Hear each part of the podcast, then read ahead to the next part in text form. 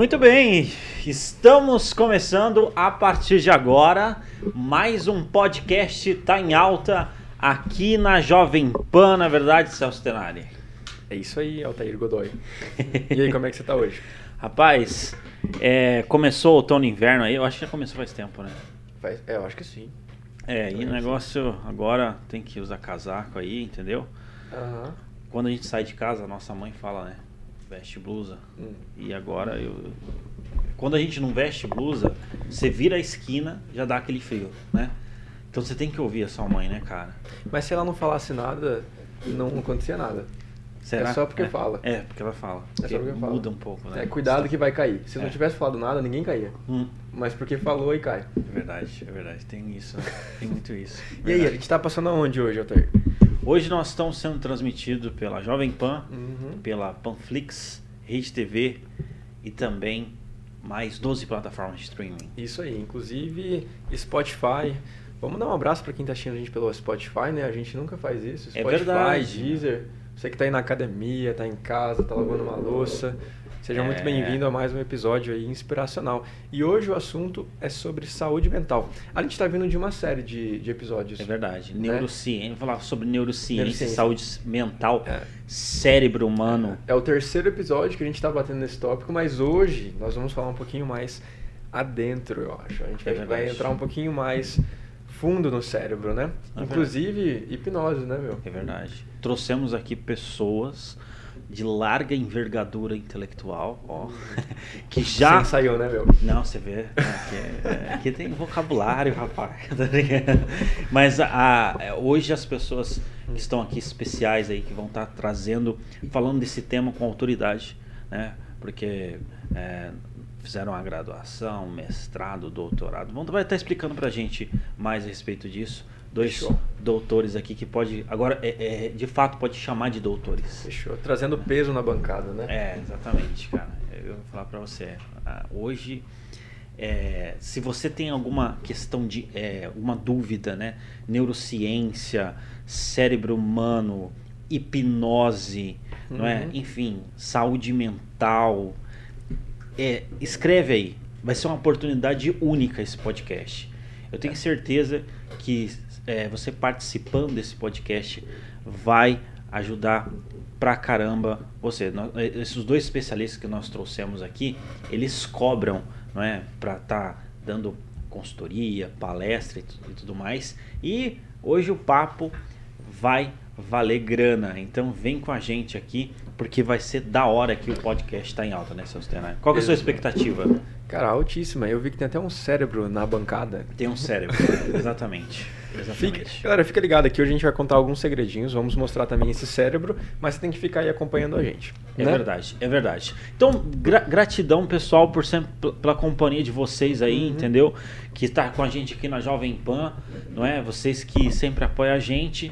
Então a gente agradece demais aí, que gosta desse bate-papo, que gosta da nossa, nossa vibe, da nossa energia, né, Tenari? Aham. Então, Sendo aí o podcast de maior emergência aqui da região, né, cara? É Então, verdade. E não é culpa nossa, é culpa de você que tá aí assistindo a gente. é verdade, é verdade, é exatamente isso. Mas calma aí, deixa eu Ah. também fazer menção aqui de uma outra presença que É. está aqui com a gente hoje na Jovem Pan. Hoje temos uma presença gringa aqui, Isabela Bernardoni. Chega aí, Isa. Vem cá. Chega aí. Salve, dá um oi aqui. Aí, A Isabela é parece. Miss Universo, galera. Tá Oi, competindo pelo gente. Miss Itália. Dá um aí pra ali, ó. Naquele de lá. Eu sei, eu tô vendo. Olha só, só mais brava. da hora, hein, da hora. Valeu, Isa. E tá- daqui a pouco ela vai dar um, um boa noite em italiano. Ai, meu Deus. boa noite, italiano. Mas vocês devem estar na expectativa de saber quem são os convidados. Quem acompanha a gente no Instagram já sabe quem que vai estar aqui com a gente, não é? E já de antemão a gente agradece, né, Celso Tenari, por ter disponibilizado o tempo, por ter disponibilizado ali, ou separado um momento para estar falando com a gente. Então nós estamos aqui na bancada com o doutor Adriano Brichiliari e a doutora Sheila Brichiliari. Ainda bem que você falou sobre o nome, porque eu só ia falar o Sheila e o doutor, doutora Sheila e o doutor Adriano. Mas sejam muito bem-vindos, é um prazer ter vocês na bancada. Dá um oi pra galera aí, se apresentem, por É, favor, porque verdade. pra gente discorrer todo esse currículo vai ser um pouquinho difícil. É verdade. Vamos lá, gente. É um prazer né, estar aqui. A gente fica muito feliz com o convite.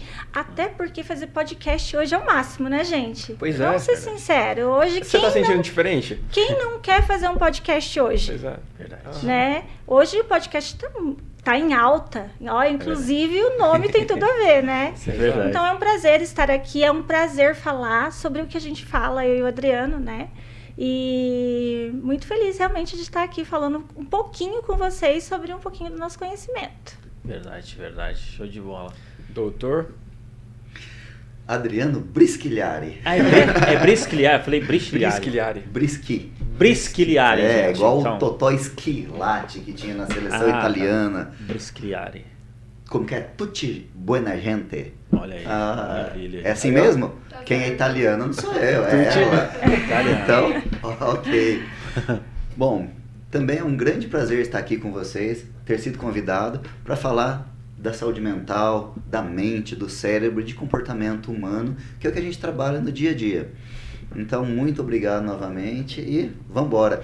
E Vambora. só retomando o que o Altair falou ali, sabe por quê, Celso? Que a mamãe pega e fala para você, olha, coloca o casaco, leva a blusa, senão você vai passar frio. Ah. Isso é hipnose.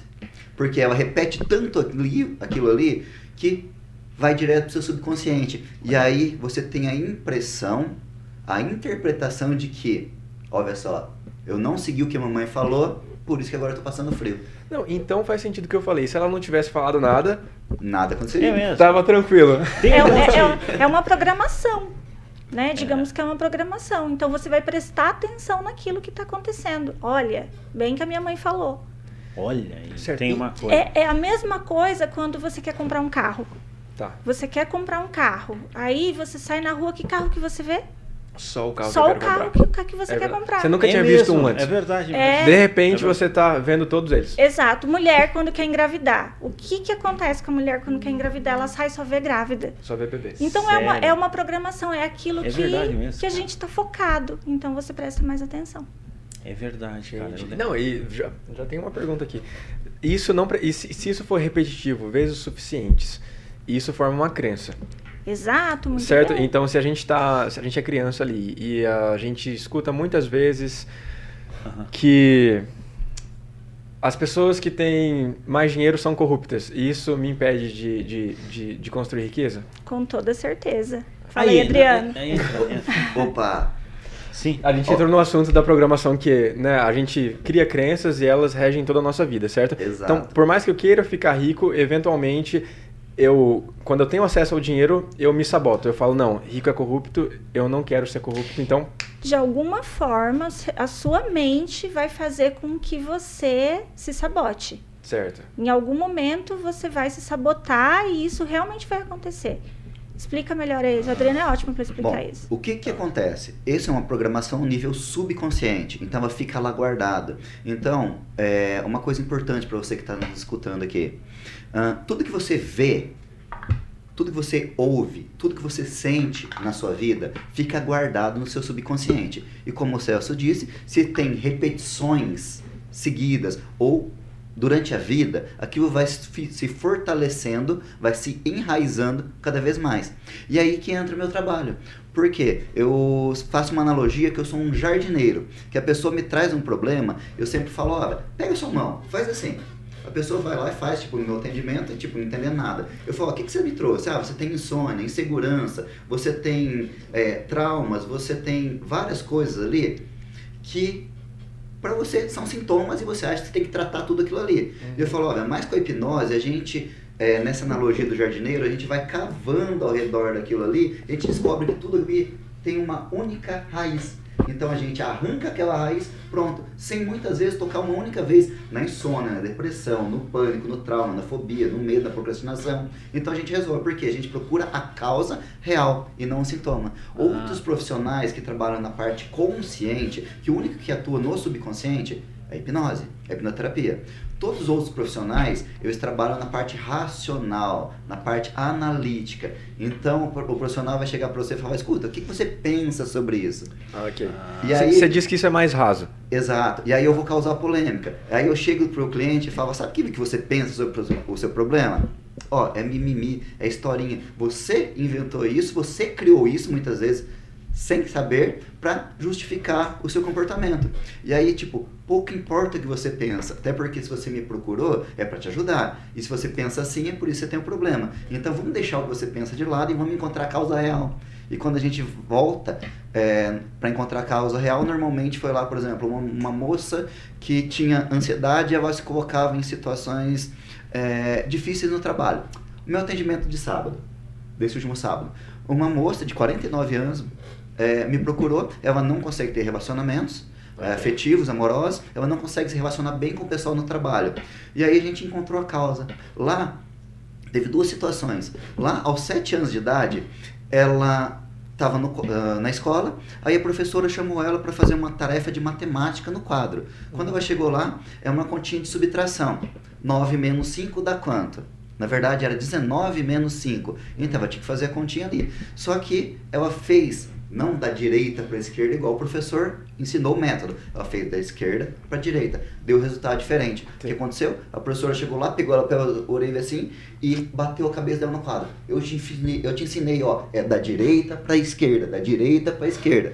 Imagina, uma criança de 7 anos vivenciando isso. Na hora, ela ficou nervosa, começou a chorar, e os coleguinhas da turma toda começaram a promover o bullying, uhum. dar risada dela. Ah. Aí o que aconteceu? Aquilo ali foi a causa para que ela não conseguisse se expressar hoje em dia. Então a gente encontrou aquilo ali e mais uma coisa, é, mais uma outra causa que ela tinha, tinha duas causas. Uh, também aos sete anos, de 7 para 8, é, época da Páscoa, a professora juntou os alunos de 4 em 4 e pediram para que eles fizessem um desenho. Um desenho para entregar para a mãe. Na verdade, não na Páscoa, no Dia das Mães. Tá. É, aí ela pintou o desenho lá maravilhosamente bem para entregar para a mãe dela uhum. no dia das mães. A amiguinha que estava do lado foi lá, pegou o desenho dela e falou: Nossa, ficou muito lindo, eu vou entregar para minha mãe. Toma o meu. E aí ela se sentiu de novo impotente diante daquela situação. Pronto. Foram as duas causas que levaram ela a hoje não conseguir se relacionar, não conseguir se expressar em público. Porque foram dois bloqueios que ela causou, que ela foi enraizando ali. Tipo, eu não consigo me expressar, eu não consigo falar, eu não consigo reagir diante das situações. Então eu sempre sou humilhada, eu sou motivo de, de risada, de deboche das pessoas. Pronto. Foi a causa. Mas, doutor, você falou que a gente o seu método, né, o método do, do hipnólogo não é perguntar o que você pensa disso. Então, como é que a gente tira isso da pessoa? Ah, e daí eu quero saber da, tal da regressão e qual que é o relacionamento disso com a hipnose. Porque você tem alguma coisa a ver. Claro, totalmente. Tá. Na verdade, é, a linha mestra da hipnose são sentimentos, é o que a pessoa sente. Porque, por exemplo, se eu venho aqui, sou seu amigo e pego e falo pra você, você sabe uma coisa? Vai cuidar da sua vida. E tipo, eu não sou seu amigo. Você fala, cara, louco, do nada vem aqui e manda cuidar da minha vida. Quem ele pensa que é? Uhum. Tá. Fala, ah, vai dormir. Então você se exalta e você tá. Sim. Agora, se chega um amigo seu, um familiar, uma pessoa que você ama e fala, Celso, vai cuidar da sua vida. Você para e você fala, nossa, por que papai, por que mamãe, por que o tio, vovô e vovó foi desse jeito comigo? O que, que eu fiz para eles? Como assim? Eu não mereço isso. E aí você guarda aquela emoção relacionada àquele fato. E não o fato em si. O fato, muitas vezes a gente se repete. A Sheila vai falar um pouquinho mais de emoções. Ah. Uh, tem literatura que traz são seis emoções básicas, outras sete. Ah. Mas na verdade, existe uma única que é positiva, que é a alegria. E aí todas as outras são negativas. Então o que a gente vivencia? Com certeza, vocês já tiveram momentos de alegria na vida, uhum. de raiva, de medo, de tristeza, de nojo. E isso não causou em você algum trauma, algum problema. Na verdade, é a forma como você interpretou aquele fato que causa um problema. Porque esses sentimentos se repetem inúmeras vezes durante a nossa vida toda. E tá tudo bem. Esses sentimentos, eles são esperados. Uhum. E, e, por que que eles acontecem? Bom, ah. o nosso cérebro, ele é focado no negativo. Por quê? Porque faz parte da evolução da evolução mesmo, né? Uhum. Nosso cérebro pensante, o racional, ele tem só 170 mil anos. Então, ele é novo ainda. Tá. Então, lá quando, na, na época dos ancestrais, é, a gente brigava para ter o quê? Para sobreviver. Uhum. A gente vivia num um ambiente hostil em que é, você precisava caçar, uhum. você precisava se manter vivo, você não sabia quando comer. E você vivia ameaçado. Então, o nosso cérebro ele focava no quê? Na ameaça, Tá. no negativo. Por isso que a gente foca tanto no negativo hoje. É uma coisa lá de trás. Lá de trás. Lá de trás. Então E- seria a e- nossa base, nosso sentimento base, é mais ou menos isso? A gente inicia com a, a questão da sobrevivência. Exato. O cérebro, ele tem. Basicamente, a principal função dele é te manter vivo, é a sobrevivência. Você nasce e chora porque quer comer, né? Você chora por tudo. Então, É, você sob- Você Tá, quer ok. sobreviver. O Perfeito. choro é um mecanismo de falar, quero dar comida porque eu preciso sobreviver. E basicamente o nosso cérebro ele nos sabota o tempo todo. E é, e é isso que nós temos que aprender a lidar com ele, né? No dia a dia. Então, como o Adriano falou, nós temos seis emoções básicas, né? Ah, Nós temos raiva, tristeza, medo, nojo, surpresa e alegria. Uma emoção positiva, o resto é negativo. Por quê? Parte da sobrevivência. que curioso, né? E quando, é, exato, quando a gente está focado no negativo, o que, que acontece? Nós estamos em alerta. Nós ficamos alerta porque algo vai acontecer, então você precisa lutar ou fugir. Aham. Você precisa ter uma reação. E quando nós estamos felizes, nós estamos o quê? Relaxados. Então nós não estamos em alerta. Nós estamos de boa, zen, paz e amor, então nós não focamos ne- nessa alegria. Por isso que quando a gente fala de alegria, a gente tem que tirar uma foto. É como se tirasse uma foto. Tá vivendo um momento alegre? Tira uma foto daquilo e sente aquela emoção. Aqui. Por quê? Porque nós, nosso, nosso cérebro não vai guardar aquele momento. Vamos fazer uma analogia. Se você levanta e tem um dia maravilhoso, aconteceu tudo de bom, você ganhou uma promoção, você teve bastante feedback positivo, mas aconteceu uma coisa negativa no seu dia. O que, que você foca? O que, que você acha? A coisa Celso? negativa. Você vai dormir com a questão negativa na mente. Quando- O restante é eliminado praticamente. Exatamente. Quando você chega em casa, o que, que você vai contar para o seu pai, para sua mãe, para sua esposa, para o seu filho? O que não deu certo. O que não deu Dos certo. 100 Ah, feedbacks positivos, o um que foi negativo. tô estressado, porque isso, isso, onde já se viu, aquilo. Então você foca o tempo todo no negativo. Isso o nosso cérebro faz com a gente o tempo todo. Ah. Isso é verdade mesmo. né? Só que isso tem uma coisa maravilhosa. Porque se a gente for pensar na seleção natural, nós só estamos vivos aqui hoje. Quem que sobreviveu? Quem conseguiu chegar aqui? As pessoas estavam estressadas, as pessoas estavam preocupadas, as pessoas que estavam inseguras. Então foi, foi essa a parte da seleção natural. Porque quem estava lá de boa, deitado na, na, na, na rede lá, veio o bicho e comeu. Veio a onça, veio a sucuri, veio o, o, o Seleção jacaré. natural, nós somos estressados. Exato. Então, quem, quem sobrevive, quem chegou até aqui hoje, são as pessoas que estavam preocupadas esperando a cobra vir, a onça vir, o leão vir. Então, foram essas pessoas que foram selecionadas. E aqui, para chegar naquela pergunta te respondendo da, da hipnose. Quando a gente mostra o modelo, o modelo anatômico do cérebro, Uhum. isso aqui é o cérebro. Então, quando a gente entra lá, tem as estruturas, a Sheila, que é especialista nisso, ela pode dizer a função delas. Só que, para mim, na hipnose, isso daqui é uma parte anatômica que tem algumas funções. Tá. Só que na hipnose, pouco importa isso daqui para mim. Importa não a massa, não o cérebro, mas as funções dele, o que, como ele funciona. Tá. E aí a gente tem um modelo para explicar como o cérebro funciona. Então a gente diz que a nossa mente, que é diferente de cérebro, a nossa mente é dividida em três. É um modelo. Aí alguma pessoa pode eh, estudar a neurociência e vai falar, ah, o Adriano tá falando besteira. Mas isso é só um modelo para explicar como é que funciona. Tá. O modelo eu uso aquilo que eu, aquele que eu quiser. É, por exemplo, clientes que não entendem direito esse modelo, eu explico usando anatomia, fisiologia, usando a neurociência. Mas é muito mais prático ensinar como eu vou ensinar para vocês agora. Nós temos três mentes. Cada uma dessas mentes tem uma função. A mente inconsciente, ela tem a função de nos manter vivos. Ela cuida nossa respiração, nossa frequência cardíaca, nossa temperatura, nossa motilidade gástrica, ou seja, nos mantém vivo. Então, tudo que acontece comigo, eu não preciso pensar para que o no- nosso corpo, o meu corpo de vocês, funcione. Simplesmente ele vai funcionar porque tem essa programação. E aí, nós temos a mente consciente. Ela tem algumas funções. Uma das principais é a analítica e racional. Então, O que é ser analítico? É analisar. O que que é ser racional? É pensar. Então, o nosso cérebro, ele tenta pensar, entender, raciocinar, para quê? Perguntar, questionar, duvidar, para entender e explicar o que está acontecendo. Ok. E a hipnose não quer saber disso, porque a hipnose não fica na parte racional. A hipnose vai pro subconsciente, que é o que a pessoa sente. Então, por que, que eu não menosprezo? Porque eu preciso ter uma linha ali para saber o que está acontecendo na vida do cliente. Uhum. Mas o que, que eu faço? Eu pergunto para ele no momento chave para fazer o processo: escuta, como você se sente? E tem gente que só quando eu olho nos olhos e falo como você se sente, a pessoa já começa a chorar.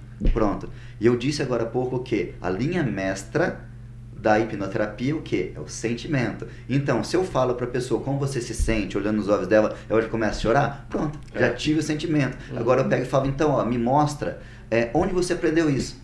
Então, isso é um processo de hipnose que a pessoa vai recordar ou reviver determinadas fases da vida dela que estavam inclusive escondidos dela mesma. Algumas pessoas falam, nossa, eu me recordava dessa cena. Outros falam, nossa, não lembrava disso. Então, essa é a tão falada regressão. É lógico que existe uma técnica para aplicar Regressão, isso, mas né? esse é o fundamento, é o que tem por trás da regressão. É a pessoa reviver ou relembrar ou retomar aquele sentimento. Mas não é o fato em si, mas o que ela sentiu naquele momento. E o que, que eu faço ao retornar? É como se estivesse de mão dada, de mãos dadas com a pessoa. E aí é, eu mostro o que tem por trás daquilo ali. Eu mostro um 360 daquela cena. Uhum. Por que, que a pessoa falou aquilo? Por que, que a pessoa agiu daquela forma? E aí, por exemplo, vamos colocar um caso drástico, grave, um estupro. Uma moça que foi violentada sexualmente, foi estuprada, ela me procura e ela fala, nossa Adriano, mas eu vou ter que reviver isso de novo, eu já estou cansado de viver isso na minha vida, todos os dias da minha vida. Deu, é exatamente esse o ponto principal. Você revive isso todos os dias da sua vida e Ok. vai, se não intervir nisso, continuar pro resto da vida Uhum. vivendo isso, todos os dias sendo violentada. E aquilo Ah. lá, como eu disse, é reforço, vai reforçando, vai se tornando a cada dia mais e mais e mais e mais grave. Então, com a hipnose, a gente faz, a gente mostra outra cena. Uhum. Porque muitas vezes ela pega e coloca na cabeça, olha, eu só fui violentada porque eu tava com a mini saia. Eu saí com ru- na rua de mini saia, eles cataram, me enfiaram num carro e me levaram porque eu tava de mini saia. Então nunca mais na minha vida eu vou usar mini saia. Mas espera aí, essa é uma justificativa racional do porquê aconteceu aquilo. Outra parte do cérebro. Exato. E o porquê que aconteceu aquilo? Porque o cara é doente. Porque pegou um, dois, três caras lá que estavam embriagados, estavam bêbados, estavam drogados, eles estão doentes para fazer aquilo. Ela não tem culpa de nada. Uhum. Então quando ela entende aquilo que ela não teve culpa, pronto, Ah, já vai embora. Aquele sentimento, aquela emoção. Então a gente ajuda ela a ressignificar. É lógico.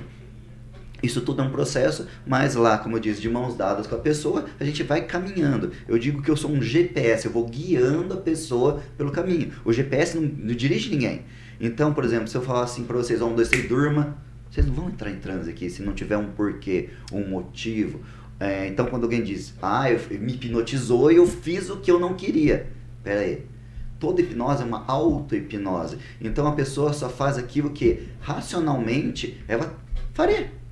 Certo. Independente de estar no chamado transe ou não. E o que que é o transe? Na verdade, o transe é um estado de relaxamento intenso. Por quê? Porque é um estado de pré-sonolência. Quando vocês estão com sono, estão cansados, o que acontece? Vocês não relaxam o corpo. Sim. Então, é para isso. E aí, quando você relaxa, você quase adormece, você para de pensar na vida, no mundo, nas contas, nas dívidas, no trabalho, naquele monte de coisa que você tem que fazer no dia a dia. Simplesmente você deixa o racional de lado.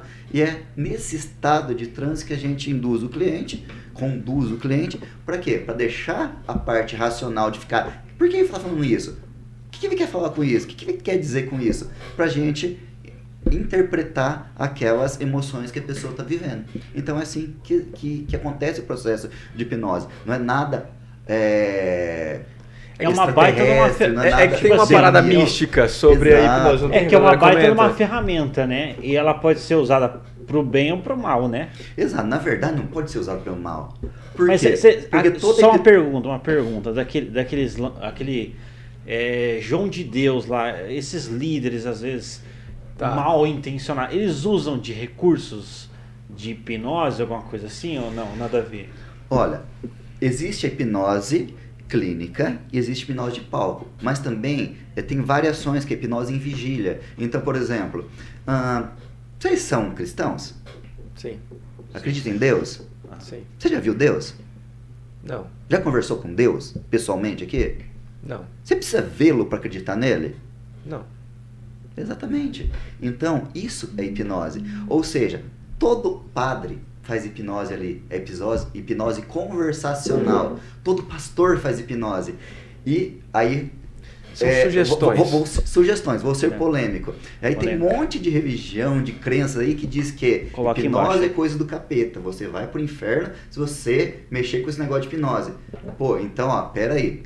É que, O seu que- pastor, o seu líder religioso é o primeiro que vai pro inferno. Que, porque na ele tá fazendo verdade- hipnose com você. que, na É ver- verdade, né, Adriano, a gente tem uma indução de, de pensar que hipnose é, é ruim. Por causa dos filmes, Tem por causa uma- que a gente vê é na real TV. Tem um né? tabu nessa parada. Você um- fala hipnose, a pessoa já. Opa! Exato. Se prende, né? E aí tem uma compreensão errada é, sobre isso. E é isso que prejudica essa ferramenta maravilhosa que é, né, que faz parte aí de, de desbloqueios importantes. É uma ferramenta, você falou muito bem, Alter, é uma ferramenta Ferramenta. natural da mente. Da hora. E isso é muito interessante a gente saber mais. E as pessoas, elas não se permitem porque tem esse preconceito.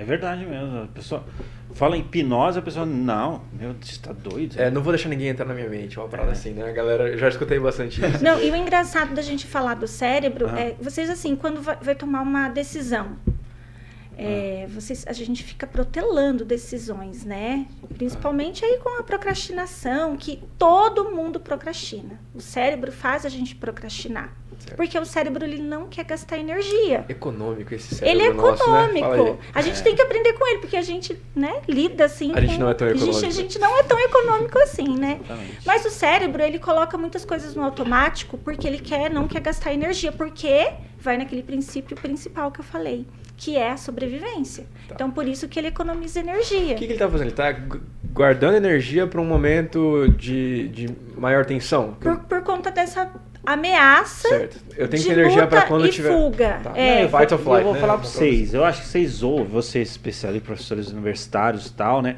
Vocês ou- ouvem muita bobagem sobre o cérebro, né? O que, que, que as principais, assim, bobagens assim, que vocês ouvem do cérebro, assim, fake news, sei lá, alguma coisa assim?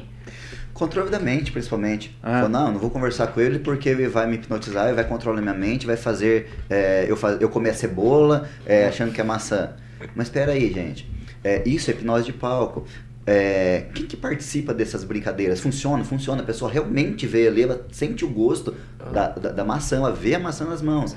Isso é uma alucinação. Mas por que a pessoa está tendo aqui, aquilo ali? Porque ela topou participar de uma brincadeira Ela aceitou a sugestão. aceitou a sugestão.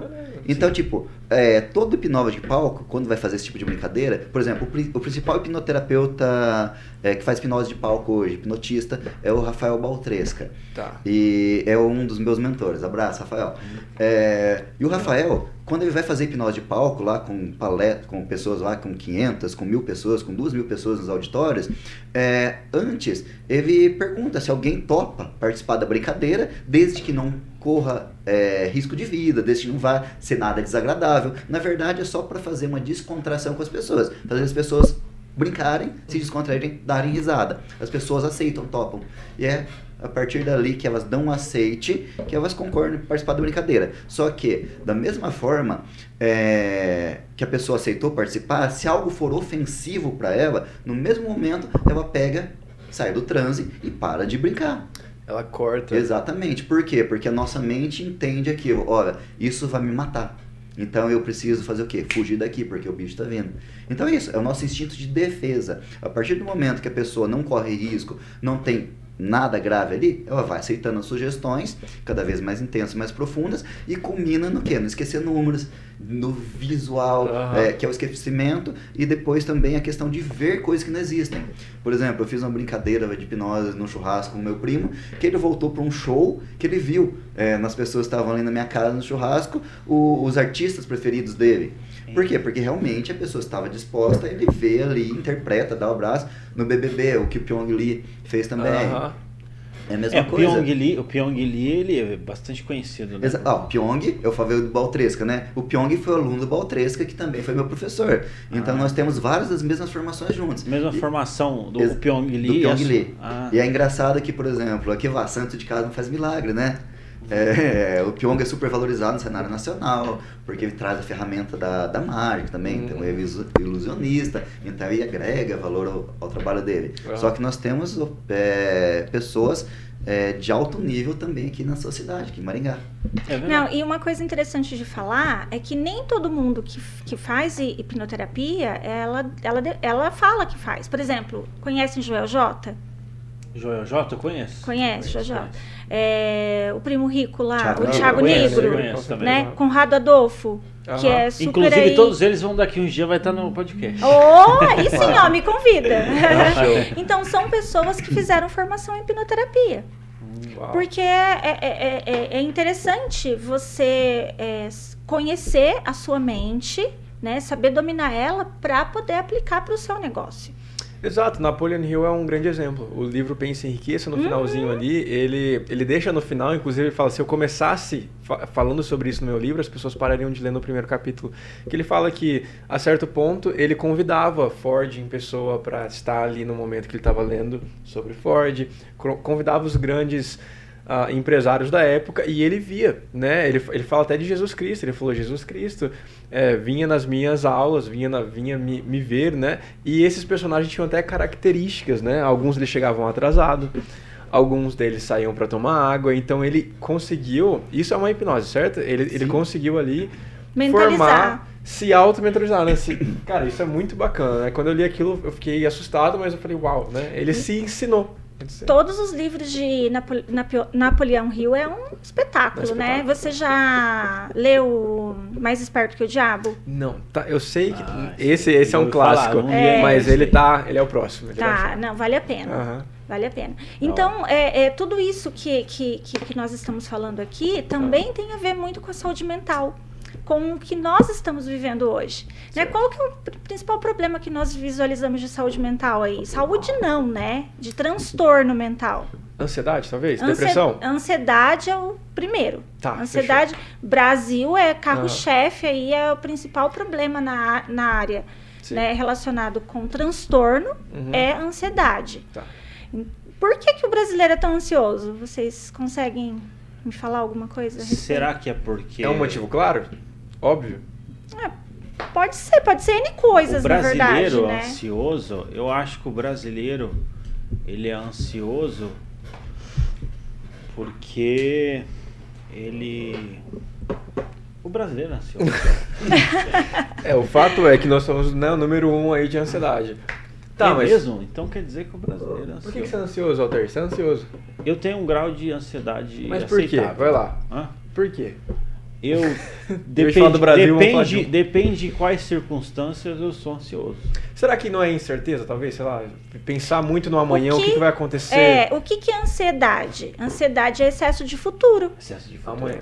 E o que, que nós visualizamos hoje? O que está acontecendo assim na nossa geração, principalmente com os mais novos, né?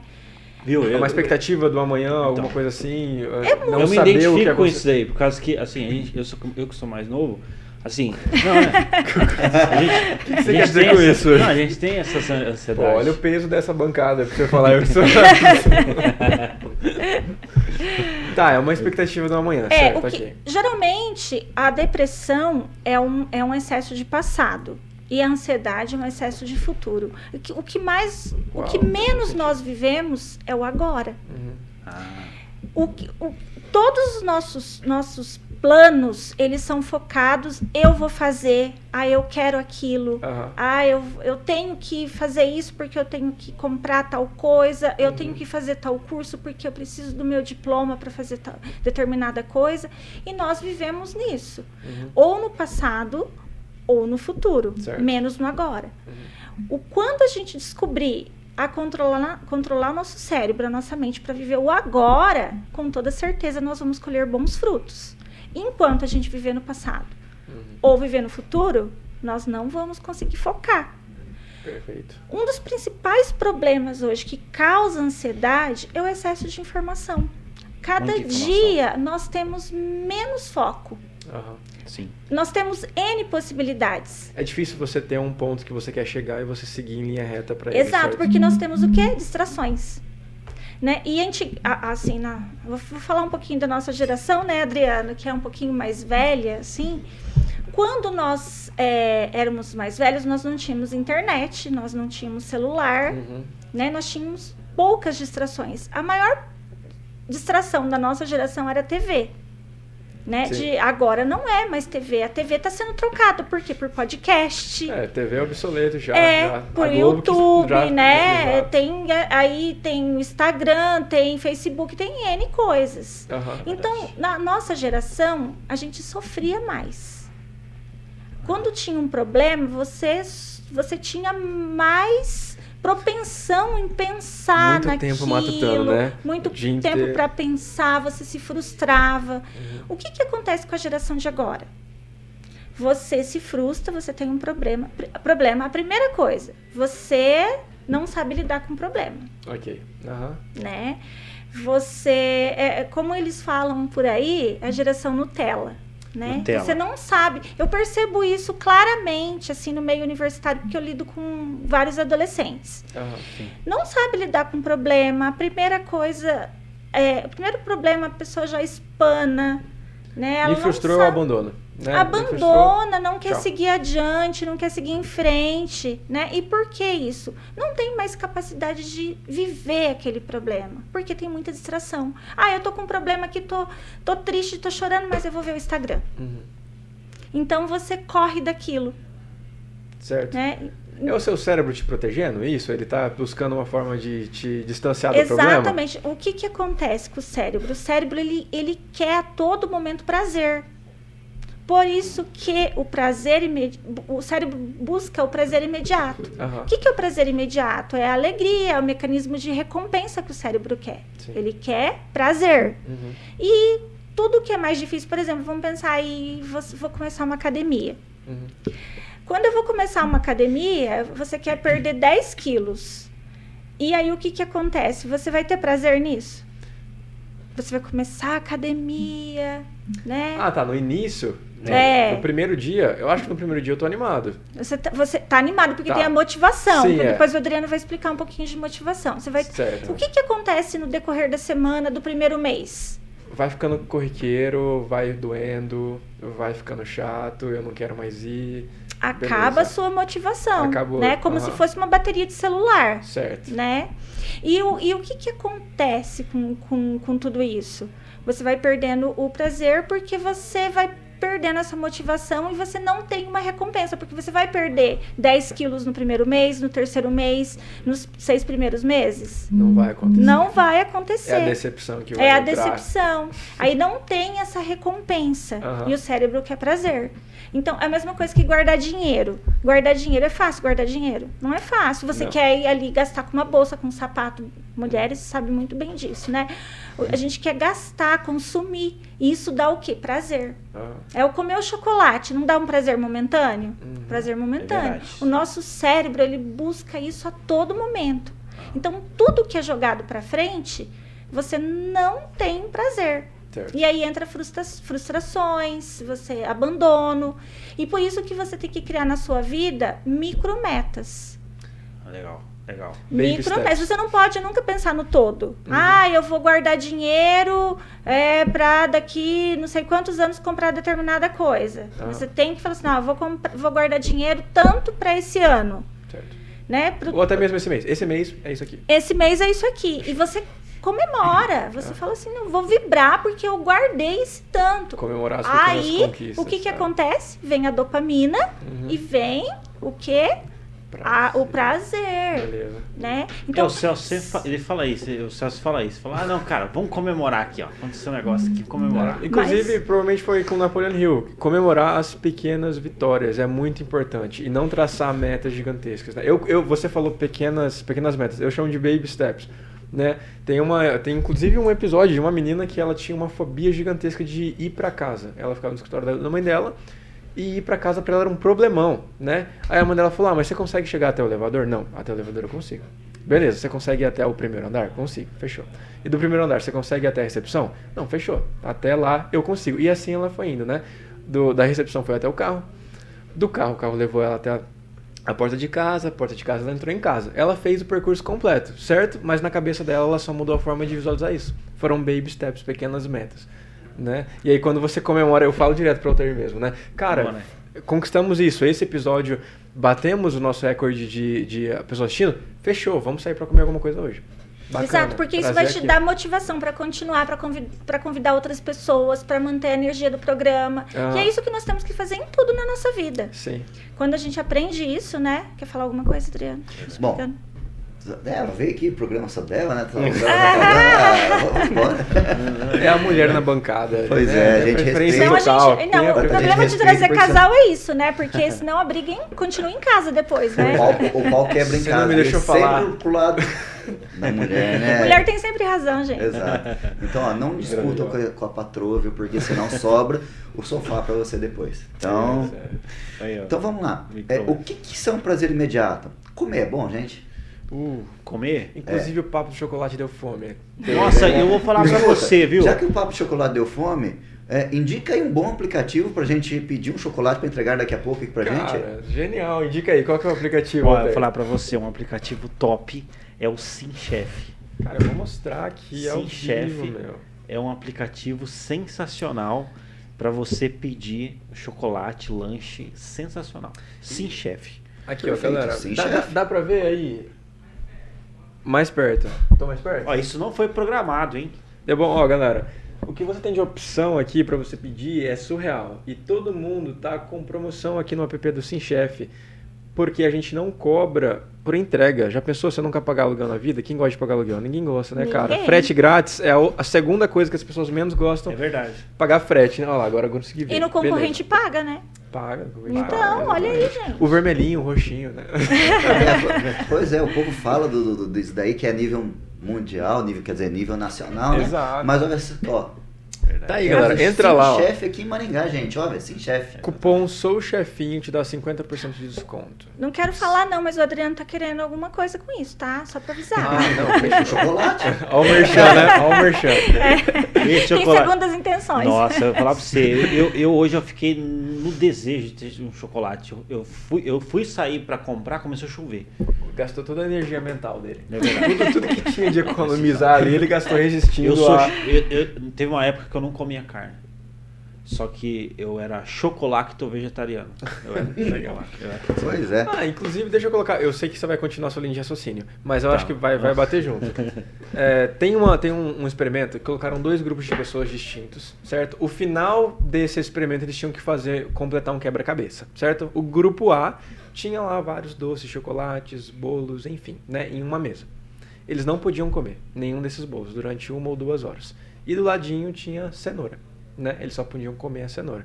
O que, que esse grupo teve que fazer? Resistir ao chocolate, resistir às comidas, às guloseimas. O, segun, o segundo grupo não. O segundo grupo podia comer à vontade o que eles queriam.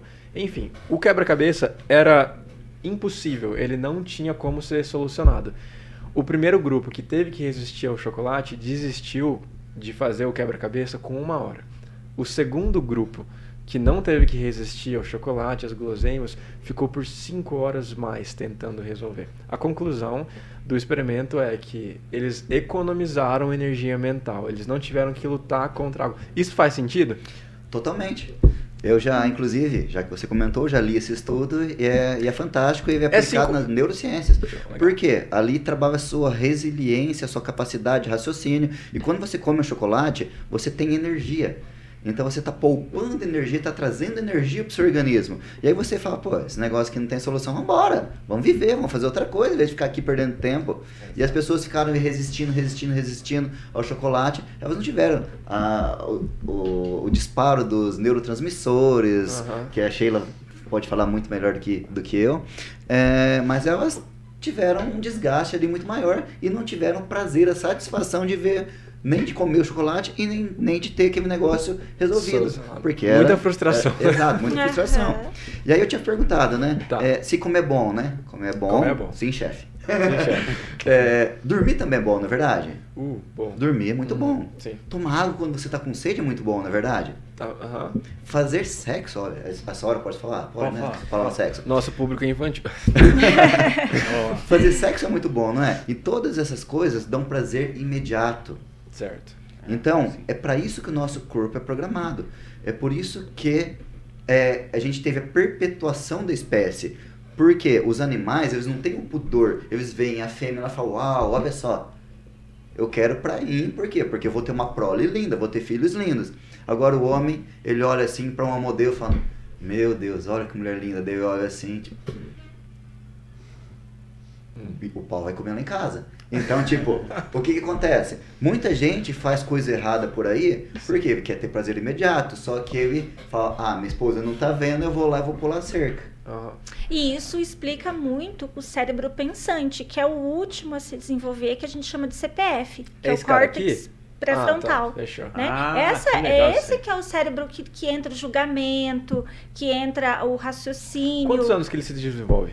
É, essa, essa parte do cérebro aqui faz 170 mil anos que foi desenvolvido. Não, mas Inclusive, assim, eu como pessoa, com, com quantos anos de idade que eu tenho que ele terminou se desenvolver, de se desenvolver em Ah, tá. Ele começa a fazer mais sentido a partir dos sete anos. Porque antes disso, antes disso, a- pode ver criança. Criança você fala assim, não mexe aí. Ela vai te obedecer? Não, ela só Ela entendeu não, não o aí, né? entende. Só Ela não entende isso. Por isso que quando a gente briga com criança e fala e repete, a criança não obedece. Hum. Porque ela não tem essa capacidade. Por exemplo, a criança, tira o dedo da tomada que vai te dar choque. Não coloque a mão que, que a mão tá- é, vai queimar seu dedo. A criança, ela não absorve isso, porque ela não tem essa capacidade pensante cognitiva ainda Ok. né? E aí depois que ele vai ficando mais racional, que vai entendendo melhor as coisas. Uhum. E é aí também que entra vários traumas, que o Adriano pode explicar melhor. Até sete anos, a... por que, que as pessoas têm um entendimento errado? O cérebro faz com que tenha um entendimento, porque não tem essa cognição. Então, é, a, a- a mãe sair para trabalhar pode virar um trauma, porque ela pode sentir um abandono Só. Né? O, o negócio do dinheiro, que é colocado lá de forma repetida, Sim, sim. né? Vai colocando, vai colocando. O Adriano vai, vai explicar melhor. Ou a gente, é, ou é por repetição, que você aprende isso, que seu cérebro absorve isso, ou por é um forte impacto emocional. Um trauma, né? Exato, pode explicar, acho que o Adriano fala melhor essa parte. Bom, gente, a, a melhor sugestão do mundo, vocês sabem qual que é? Não, não. É um trauma. Por que, que é um trauma? Porque aquele negócio aconteceu uma única vez na vida e você relembra ele o resto da vida. E rege a sua vida o resto. Exato. E aí o que, que estudiosos fizeram? Foram lá e buscaram o que, que tem por trás do trauma, como que é criado um trauma. E eles fizeram engenharia reversa. Uhum. Qual que é o nome disso? PNL, Programação Neurolinguística. Então, por exemplo, eu uso nos meus tratamentos a PNL também, que é uma extraordinária ferramenta, junto com a hipnose, com a hipnoterapia. Então, é, a gente faz a ressignificação muitas vezes usando PNL. Então a gente entende o que está atrás do trauma, a gente desconstrói ele e remonta com uma outra intenção, com uma, um outro ponto de vista. Então vocês estão vendo que PNL, saúde mental, hipnose, neurociências, tá tudo interligado. Inteligência emocional. Inteligência emocional, então tá tudo interligado. Certo, o PNL também ele separa grupos de pessoas, né, com características específicas, que é a paradinha do ar, terra, tem isso também, né? Na, na verdade, não, na- exatamente isso daí não. Mas o que, que é uma PNL? É uma é uma é um espelhamento. Então, Tá. por exemplo, o que, que a gente usa a PNL para a gente fazer um espelhamento de outra pessoa? Ou seja, a gente está aqui com uma o quê? Que é a profissão dela? Modelo. Modelo. Exatamente. E o que, que ela faz? Ela imita outras que desfilam exatamente igual. Por isso que é modelagem. Ou seja, repetição. E aí os traumas são o quê? Repetição todo dia. Como a Sheila disse. Ou vai repetindo, repetindo, repetindo, repetindo, repetindo inúmeras, milhões de vezes durante a vida. Ou um- uma paulada só que cria aquele negócio único que é pro bem ou pro mal. Então é incrível, por exemplo, eu utilizo uma ferramenta que no máximo em oito minutos eu vou lá e desconstruo um trauma. Por exemplo, trauma de, de, de animais, de cobra, trauma de aranha, trauma de, de inseto, trauma de barata, né amor? A gente teve um, várias experiências com desconstrução de traumas Mas o ali. certo, o certo é a mulher ter trauma de barata, não? Não? não é? É pra chamar de- o homem pra depende, matar. de- porque- da situação. É porque Boa, o né? homem serve Boa. pra isso. Pro homem se sentir. Vo- é, fazer alguma pra coisa, fazer na o verdade. papel, Qual é a né? se a gente não abrir o pote. baratas. Pra que, Que que, que a a gente casa faz? na vida, gente? Pra, pra, pro homem matar barata e pra abrir a lata de alguma Isso, coisa. é. É Senão- pra É a única gente- forma da gente se sentir. Senão a gente já é dispensável. Então, pessoal, um- um- uma dica muito interessante para as pessoas que não querem, ah, eu tenho ainda receio da hipnose. Então, use PNL. Então, por exemplo, modele alguém. Pegue, por exemplo, o, o Celso, o Altair, que estão aqui, que são exímios comunicadores, e fala, olha, eu vou ver como que eles se comunicam, como que é a forma que eles se comunicam. Espelha ele e começa a copiar. E aí pega uma pessoa que modela. Então, começa a copiar como que ela modela. Pega uma pessoa que se veste bem, começa a modelar como essa pessoa se veste bem. Pega uma pessoa ah, que pratica atividade física, começa a modelar como que ela faz aquilo. Ou seja, você pode modelar inúmeras pessoas, e não só um, mas você pode começar com um, um modelo de cada coisa. E aí você vai construindo o seu comportamento, você vai construindo a sua forma de viver. Ah, e você é falso, você está copiando os outros. Não, eu estou me inspirando nele, e aí você começa a desenvolver a sua autoralidade. Ah, Ah, que que legal isso aí. Interessante isso daí, né? É, é, uma vez eu ouvi, tem um livro chamado Roube como um Artista, né? E ele fala assim que nada se cria, tudo se combina. Exato. Não copia. Por isso que todo mundo fala pra nós que a, a nossa ambiência ela é muito importante. Por isso que você tem que andar com pessoas que, que vão te puxar pra cima, É né? Esse negócio de andar. Tem, tem aí grandes escritores que falam assim: é, você é a média das cinco pessoas que você mais se relaciona. Isso ele é vai- uma verdade. Ah. Porque quando você é, anda com pessoas que têm alguma coisa para te oferecer, o que, que você vai fazer? Você vai se aproximar daquilo que a pessoa faz, você Uhum. vai agregar na sua vida. E o contrário também é verdadeiro. Uhum. Mas se Não, você é anda com pessoas que te puxam para baixo, va- você vai Olha. vivenciar aquilo, é ambiência. Não, por isso que eu gosto de fazer esse podcast, cara. A, É. gente, con- a gente conhece pessoas excepcionais, né? Que a gente admira. Por exemplo, estamos conversando com pessoas que a gente admira. Tem um E- impacto eu, muito E eu vou grande. até falar pra você, cara. ah, minhas amigas lá, tá, recentemente, falou assim, Hum. cara, você tá diferente. Falou pra mim. Tá diferente. Eu falei, ah, não, eu fiz a barba e tal. Não, ele tá diferente, tá. tá... O jeito, É, a forma. Exatamente, cara. A Thalita New York veio aqui, inclusive um abraço pra Thalita, e ela falou uma frase de muito impacto em cima disso. Ela falou assim: Eu gosto de ser o pior da mesa que eu tô. Né? Aham, É, exato. Eu gosto de ser o pior é da cer- mesa. certíssimo. Por quê? Porque ela se colocando como pior, vai ter pessoas melhores que ela pra fazer o que o Adriano falou, modelar. Exatamente. Que graça tem ser o melhor da mesa, né? As pessoas querem chegar um dia que, ah, beleza, um dia eu quero ter a melhor casa do bairro. Por quê? Né? Eu quero ser a pessoa mais qualificada da- dos meus amigos. Por quê? Né? Você não, você não absorve mais nada. E, e a zona de conforto, né? Se você é o melhor da mesa, tá na hora de você trocar de mesa. Exato. Porque você tem que ir pra mesa de alguém que vai te puxar pra cima. Exato. É totalmente Vamos voltar verdade. pro início? Vamos. Vocês tinham falado, olha, é, eu acho que é legal vocês se apresentarem, a gente entrou no- na hipnose. Ah. Então, já que a gente está falando dessa questão de ser o pior da mesa, de ambiente, de ambiência, de, de copiar ali, Aham. é, eu e a Sheiva, nós somos enfermeiros. Nós nos conhecemos numa pós-graduação em Londrina. De é, Enfermagem do trabalho. enfermagem do trabalho. É, nunca trabalhamos com isso, mas a gente trouxe conhecimento, porque tudo a gente é, é aborda. É uma, é uma face diferente do profissional. Uhum. Ah, eu sou especialista em saúde mental também. Sim. E eu fiz uma especialização eh, na Federal do Paraná quando você tinha como se fosse um vestibular. Você tinha que prestar prova para poder fazer especialização. Hoje você pagou levou, né? Até online pela internet é super fácil. Mas na nossa época eh, era super difícil você se desenvolver profissionalmente. E aí nós tivemos ótimos exemplos, principalmente. Nós somos professores universitários, eu da UEM, Universidade Estadual de Maringá, a Sheila vai dizer também lá da Unioeste.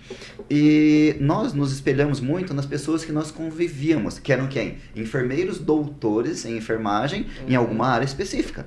Certo. E ali a gente começou a espelhar essas pessoas. Tanto é que é, eu fui para a da saúde mental porque a minha orientadora, a pessoa que eu dividi a disciplina, que eu dividia tudo, era dessa área da saúde mental. Então eu era referência nacional em saúde mental e família. Então eu me espelhei nela. Então a gente construía artigos juntos. Então por um determinado é, momento eu comecei a me transformar em referência nessa área, porque eu pesquisava, estudava, dava aula disso. A Sheila também, as mesmas coisas. Então a gente vai convivendo com as pessoas, a gente vai espelhando e a gente vai se tornando muito bom naquilo ali.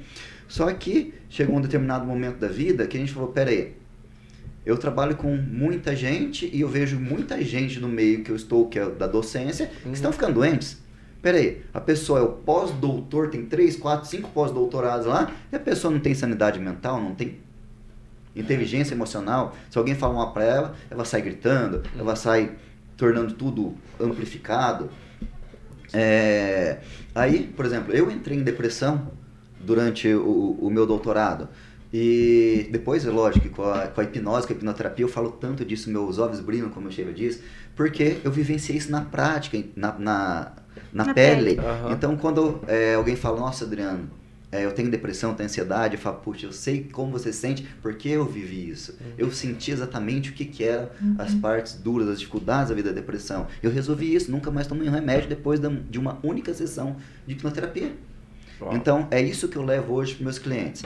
Ah, essa resolução não é mágica, é um processo onde eu estava disposto a buscar o que fosse necessário dentro de mim para encontrar, resolver o problema. Deu certo? E hoje eu proporciono isso. Que, que às vezes olha, né? Fala assim, doutorado, né? Chegou no, no- no limite ali. Mas na verdade é, é um ser humano normal ali, tem, né? com as suas, suas fragilidades, seus medos, né? E É. a área acadêmica é uma área que a gente acaba vendo muito esse sofrimento, né? Essa área psíquica, ela é Sim. muito afetada. E o que, que a gente vê muito? Ansiedade, muita depressão, as pessoas que trancam um curso não terminam o curso, Exato. né? E, e ali tem todo um, é, por exemplo, muitas vezes as pessoas estão vivendo isso, vivendo essa fase, elas são o que adolescentes. Uhum. Elas não têm uma maturidade para lidar com isso. Então, por isso que é importante a gente estar falando sobre isso em programas, como a gente está aqui agora. Abordar esse né? assunto é muito importante. Falando, é. falando de livros, né? Dando dicas de livros. Então, é super importante isso, porque nós estudamos isso, nós achamos que é, muitas vezes isso se aproxima de, mim- da gente. Uhum. Porém, quantas pessoas que nunca ouviram falar sobre isso? É. Então é muito importante a gente abrir a boca. A- abrir a boca, dar um conselho, falar, dar uma dica de livro, falar para assistir um filme. É. Isso Até é as que já válido. escutaram falar disso, às vezes não, não tem a força é, de procurar ajuda. A doutora Lígia, Hum. na, algumas semanas atrás, ela falou pra gente, ela falou assim, e quando o psicólogo tá com, tá com algum tipo de problema, quem que ele, per- quem que ele procura? Porque existe a ideia de que é um super-humano, né? Na, a partir daquele momento que você se formou nessa área específica, você domina totalmente a mente. Mas e se você estiver passando por dificuldade? E se perder um filho? E como é que faz, né? Pra tratar isso. E tem soluções, né? Tem, tem meios aí. de- Exato, são inúmeros os meios. E aí, por exemplo, essa questão de nos moldarmos. Enquanto enfermeiros, docentes, nós nos propusemos algumas micrometas e algumas metas e nós atingimos todas essas metas. E aí um olhou pro outro e falou, tá, e agora? Podemos morrer?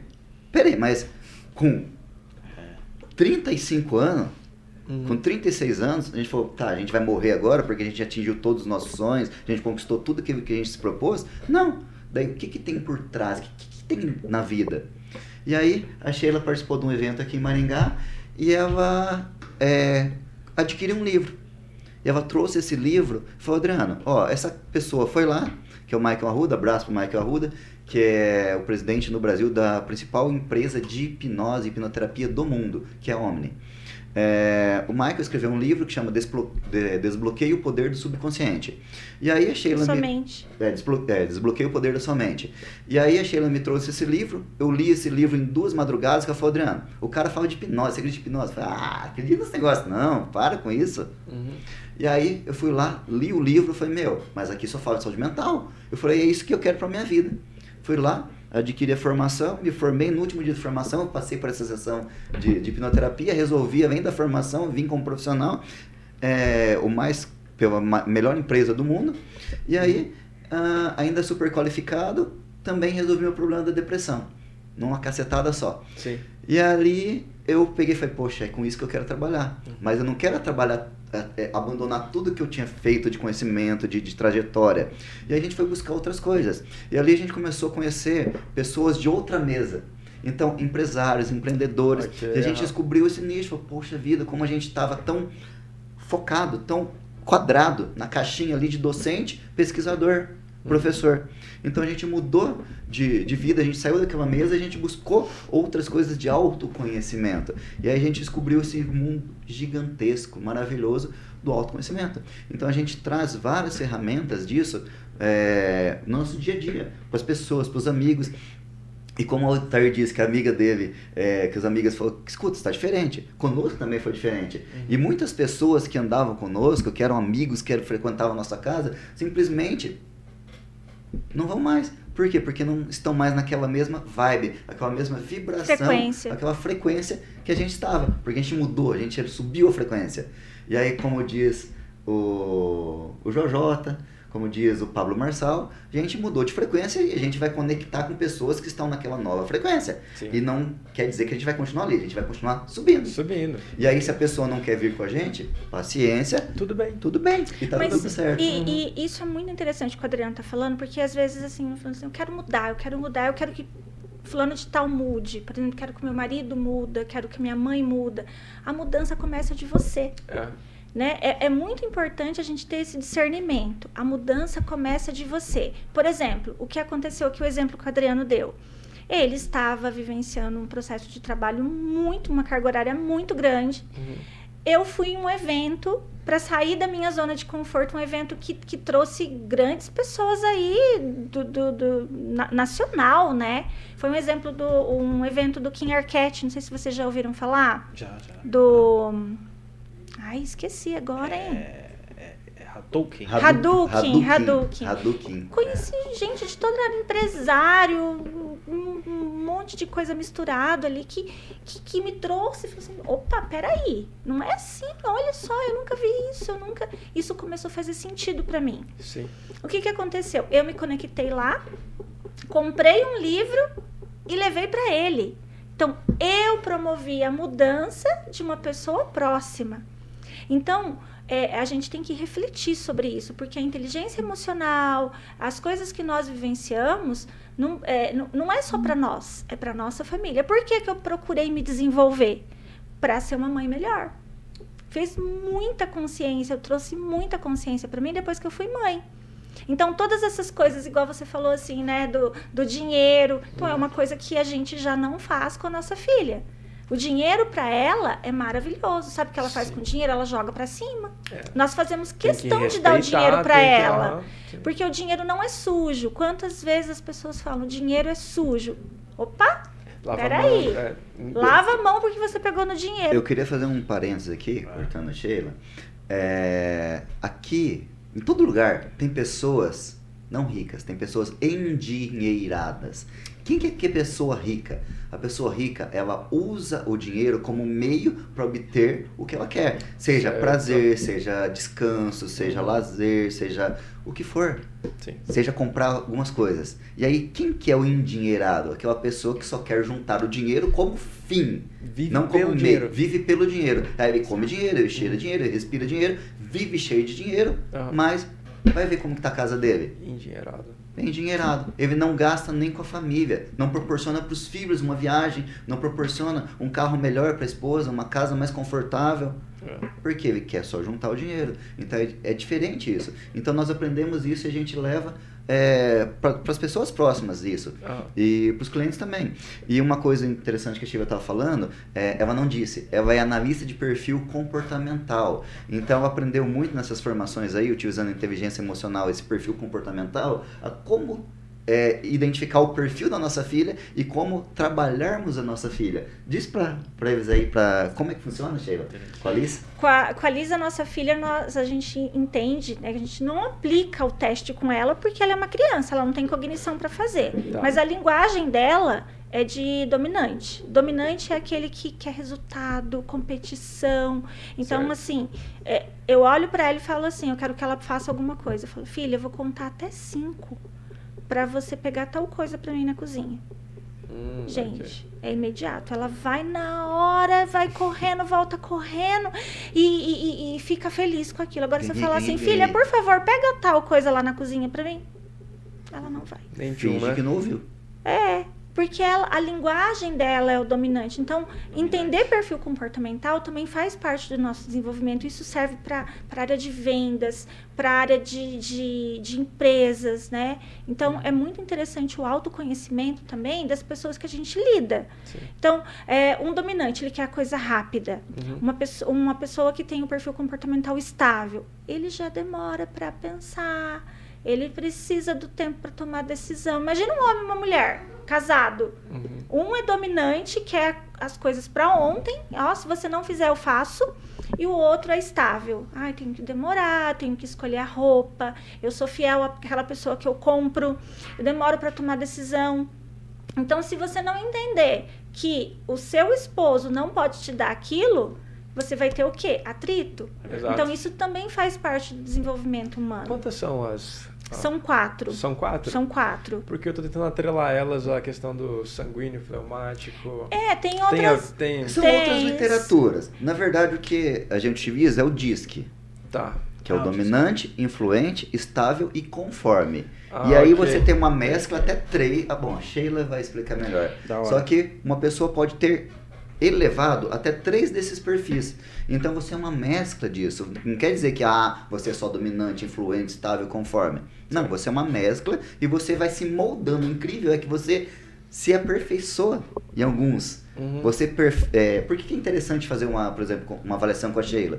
Porque ela vai traçar o seu perfil ali, ela vai falar, olha, suas falhas estão aqui, aqui, aqui. Então você pode corrigir aquelas falhas Uhum. Trata e no próximo próxima avaliação, pronto, você já já houve uma avaliação, uma Evolução. evolução. Ó, já, eu já sei, vamos fazer o seguinte, ó. Tem, tem, tem famosos, né, que é interessante a gente saber qual que é o perfil deles. Entendeu? Então, sem querer polemizar, mas Já qual que é o perfil do Bolsonaro? O que, que você acha que o Bolsonaro é? Bolsonaro, dominante. Dominante e influente. Dominante, dominante e influente? influente. Então, perfil comportamental do, do, do presidente Bolsonaro é, Provavelmente é- é mais mais- dominante. é mais dominante. Mais dominante. Que dominante tem essa característica que É, você pode ver, ele não espera um assessor dar um, um feedback de alguma coisa que ele faz. Ele vai lá e fala qualquer coisa. Entendi. Porque se ele fosse inteligente, quando ele simplesmente não entende alguma coisa, ele vai lá, ele poderia ter uma assessoria. Como ele quer muito rápido, ele quer falar, ele quer... às vezes ele fala alguma coisa que não deve ser falado por, por coloca- conta desse ímpeto que ele tem de, de, de se expressar logo, de fazer logo. Jogou pra fora, Jogo- é. pensei e falei. Exato. Tá bom, acabou e já era e fiz assim mesmo e, Uhum. e pronto. O Lula. O Lula tem muita característica de influente. O, o Lula é um excelente comunicador. É, o, o- o influente é aquela pessoa que se conecta, é, é- é o que gosta de pessoas, né? Ah. Eu tô falando assim, do- do- tem as misturas, mas eu tô falando das características principais. Por exemplo, o influ- influente é aquela pessoa que chega, te abraça, Ele tem uma, lou- ele amigo. tem uma oratória muito uma oratória boa, muito boa, né? Então, provavelmente aí o Lula tem alto influente. Influente. É O, agradável. o Sérgio gostoso Moro, o Sérgio ouvir. Moro tem qual? ele deve ter uma conformidade, porque ele explica as coisas muito bem, assim, é muito é, Metódico. me- perfeccionista, né? Esse Aquela, daí é, é o que? É dominante? Ou, Esse não, daí é o É- é- é o conforme. conforme. Conforme? É o conforme. Ah. O conforme, é, na minha linha, é a menor. É aquela pessoa que gosta de planilha, que gosta de planejar, gosta de ler a bula. Para comprar alguma coisa, ela tem que ler o, o, o, vende- o vendedor tem que explicar como que funciona aquilo, sabe? É, é mais ou menos isso. Ela é muito metódica, muito certinha. Ela não consegue ver um erro. Se ela tá folheando uma apostila e tem uma página errada, ela se incomoda com aquilo, né? Só que por conta desse, de ser metódico, por exemplo, no caso do, do Moro, ele acaba usando aquilo ali a seu favor. Porque o que, que é o direito? É você seguir a Constituição, seguir as leis. Tá escrito aquilo ali, eu não posso mudar aquilo ali. Aham. Então, aquela pessoa que segue exatamente aquilo que está é definido. confortável pra ele, né? Exato. Agora, para mim, é totalmente desconfortável fazer uma planilha. Por exemplo, eu compro uma agenda, a agenda fica em branco. Eu uso lá, sei lá, Agenda de 2015, usada em Não, 2020. eu, eu uso poucas páginas. Não, esse ano eu vou fazer bonitinho. Por quê? Porque eu sou influente. Certo. Eu não gosto de planilha, eu não gosto de, de marcar horário para as coisas. E é uma coisa que eu preciso melhorar. Mas eu tendo essa con- consciência, eu posso fazer por onde melhorar. Certo. Né? Legal, então legal. é muito interessante a gente se conhecer. Legal. E aí, com quem você se relaciona? Pai, mãe. Se o elástico estica muito, um é de um jeito, outro é do outro, o que, que vai acabar acontecendo com o elástico? Ele se rompe.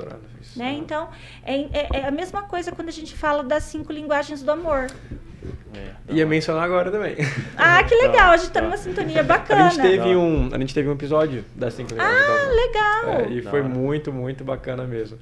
Né, o livro é excelente. A é. minha linguagem do amor é presente. Presente? Então, Adriano já sabe disso. Então, Ai, sabendo que disso, facilita um tanto, né? Exatamente. ai, que se ele não me der em alguma data comemorativa, e não precisa ser assim, o presente, precisa ser lembrado, precisa ter um cartão. É, é- é a minha linguagem, é o jeito que eu me sinto valorizada. Vamos lembrar o pessoal a das minha é o cinco? toque. Toque físico? Exato. Eu tenho que me sentir, para me sentir é, amado, confortável, eu tenho que receber abraço, Aham. mesmo que seja pegar na mão. Uhum. Então, por exemplo, quando a gente tá conversando, eu tô o tempo todo lá tocando. Vixe, mas na Então, pandemia foi, foi difícil. Foi difícil, não se controlar, nem sair de casa. Então é difícil. É, e, por exemplo, vai, Sheva, você que sabe justificar as, as linguagens aí. É, eu, a gente falou Adri- da sua presente, É. falou do toque físico, Tem tempo a- de qualidade. tempo de qualidade, né? Que, que- que- isso acontece é muito interessante para quem é mãe saber disso, porque às vezes ela cria o filho, ela tem lá dois filhos. Ah. Ela fala assim, eu criei igual o filho, mas fulano de tal é de um jeito, fulano. Aí ele, eu faço isso com os dois de maneira igual. Olha o maior erro. Porque se ela, entende, se ela entender que eles têm é, linguagens de amor diferente, ela não vai tratar igual. Esse é o grande problema. Deixa eu fazer um parênteses aqui. Problema. É, numa das formações que eu fiz, que é o DMC, é, a gente estuda a questão da apresentação familiar.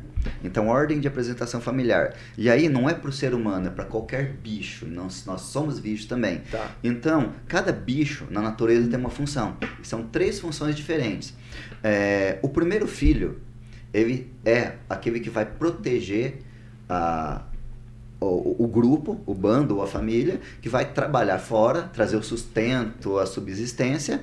O segundo é aquele que vai cuidar dos outros, aquele que vai doar, se servir.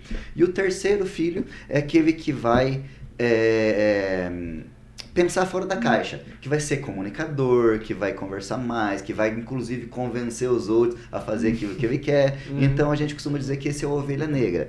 E aí, por exemplo, tem um quarto filho. O quarto, então, como são três tipos de perfil, o quarto repete o primeiro. O primeiro, ah, ok. Aí o segundo, o, o quinto repete o Segundo. segundo, o sexto repete terceiro. o terceiro. E aí, inclusive, por exemplo, quando existe um aborto, essa pessoa tem que ser valorizada, porque ela fez parte ali. Então o perfil daquela pessoa muda. Então, por exemplo, é, você Que tem é a que ver a ordem sistêmica. sistêmica onde aconteceu ali para você trazer é, as coisas. E onde que dá grande briga entre as famílias? Sabem que Qual- irmão qual- que dá briga? Qual que dá, irmão? Qual que é? o... O da, Do meio? o terceiro, talvez? Eita. Não, esse quer viver a vida, ele quer O do é, meio? Viajar, Não, pera aí, o do meio, qual que, é- o que, acontece com o do meio? Ah, Ele alter- cuida, ele serve, é o que liga lá, se preocupado, querendo saber se tá tudo bem. mais, É mais então, é, mais é, é o primeiro que, o que emocional. vai trabalhar, o que vai fazer o sustento? Exato, é o primeiro com o quarto, porque eles nasceram para ser primogênitos. Ah, o primeiro e o quarto da- Exato, da, porque sai na o quarto porrada. repete o primeiro. E ou seja, aí se o, o primeiro filho, por exemplo, na ausência do pai ou da mãe, o primeiro filho não vai lá e não trabalha e não, não mostra para que veio, outro fala, "Me- esse meu irmão é um M mesmo. Esse meu irmão é um folgado, ele não Ah. presta, ele não faz nada. Então eu vou assumir isso e é onde dá briga. Por quê? Porque é, na apresentação familiar, o primeiro veio antes, né? Então ele é o primogênito, então ele tem que assumir. Se o primeiro, se o quarto que assume a- o lugar dele, vai dar confusão. Então, Ah, então primeiro- as brigas são entre o primeiro e o quarto. O primeiro é o que, vamos supor, é, ajuda mais na casa, essas coisas ou nada a ver? Não, não. Ele sai pra fora. Ele quer casar, ele quer construir a família dele, ele quer ter o dinheiro dele, a independência dele o quanto antes. O primeiro? Mas é, mas é, por exemplo, é o pai de família que também vai querer trabalhar pra cuidar da família, pra dar o alimento, ou se for no reino animal, então é aquele que sai pra caçar e que traz o alimento. E, e o, o caçula, o que, que é? O, o caçula? É que depende do, do Não, o caçula, terceiro, né? o terceiro, o terceiro. É aquele que é inventivo, que pensa fora da caixa, que é criativo. É, por exemplo, o perfil dele, viagens, fotografia, nada que prenda ele, É porque ele não gosta de regra, ele não gosta de, de, de ficar fixo, ele gosta de conhecer. Aquela pessoa que fala, não fuma, porque fumar causa mal à saúde. Ah, vai se ferrar, eu quero fumar. um. Ele é, aí, meu. ele é considerado a ovelha negra da família, porque, Porque ele, ele destoa, ele não gosta de regras. Legal. Então, Então, o o do é meio é o que se segundo. preocupa mais, então. O do Exato, meio é, é o que se preocupa cuidar. mais. Tem até o segundo. Tenha dois filhos. O terceiro a gente. É, é, e aí é muito interessante isso que o Adriano falou, porque muitas vezes você não sabe que a mãe teve um aborto e muitas vezes ela nem sabe. Nem ela sabe. Nem ela sabe. Porque tem abortos que você não. Às vezes também tem a questão do gemelar. Às vezes era uma, uma criança gemelar e a Ah. mãe perdeu um e ficou um. Deixa eu dar um- dois exemplos. É, É muito interessante essa. Numa especialização que eu fiz, é, tinha um moço tava fazendo lá, mas tipo, ta- tava no meu grupo fazendo atividades, e aquele cara lá, tipo, ele era músico, ele era o primeiro filho, mas o cara era músico, todo sensível, usava um- umas pinturas no rosto e tal. Você olhava esse cara e falava, hum, esse cara é estranho. Aham. Aí já vinha aqueles pe- pensamentos maliciosos, né? Tu fala, mas pô, é o primeiro filho, não tá certo. Aham. E aí, num exercício com ele, eu descobri que ele era segundo filho, porque ele foi de uma gestação gemelar, onde o primeiro veio a falecer, não, não nasceu, e, tipo, foi logo no início da gestação, então não evoluiu. Aham. E aí, por exemplo, o que, que acontecia na vida dele? Ele queria comprar duas coisas igual de tudo.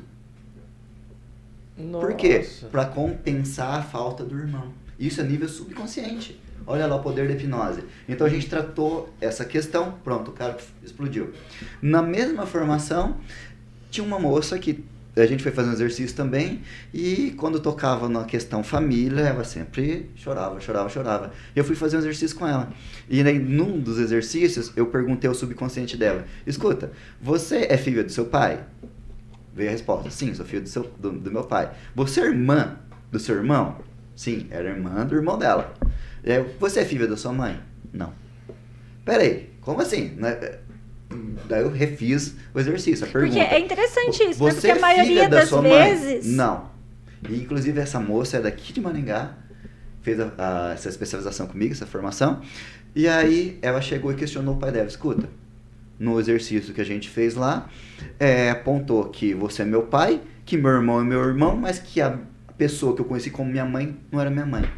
O que aconteceu? Nossa, não era. O pai teve um amante, essa amante morreu no parto e esse cara pegou essa criança e levou pra casa, deu pra mãe, pra esposa dele falou: "Olha, a partir de hoje a gente vai cuidar dessa menina como se fosse nossa filha. Era filha dele realmente, ninguém sabia. Eita. E aí, por isso que ela começou a entender tudo que aconteceu na vida dela. Depois essa moça fez umas lives e tal, explicando isso e tal, mas foi no exercício que eu descobri isso. Falou, olha só, como que é o nosso subconsciente. Uau. E ele tava gritando lá pra explicar. E engraçado que ela tem um irmão que eu já tinha atendido. E Nossa. Esse universo é- é familiar. doido, falei, né? o universo manda as Uhum. coisas pra você.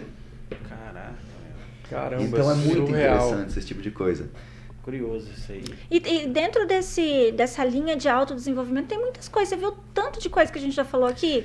É, então, você Né? também também... saúde mental. Você mencionou alguma coisa sobre cuidar primeiro de si, né? Na hora eu lembrei do Rodrigo Udo aqui, que ele até tem um assunto muito interessante em cima disso, e o tema principal é, quando você está no avião, que as instruções são passadas é coloque a máscara É. primeiro em você. Independente se do seu lado é uma criança, ou se é um idoso, ou se é alguém incapaz de se, se autoajudar, né? Você precisa de primeiro fazer por você.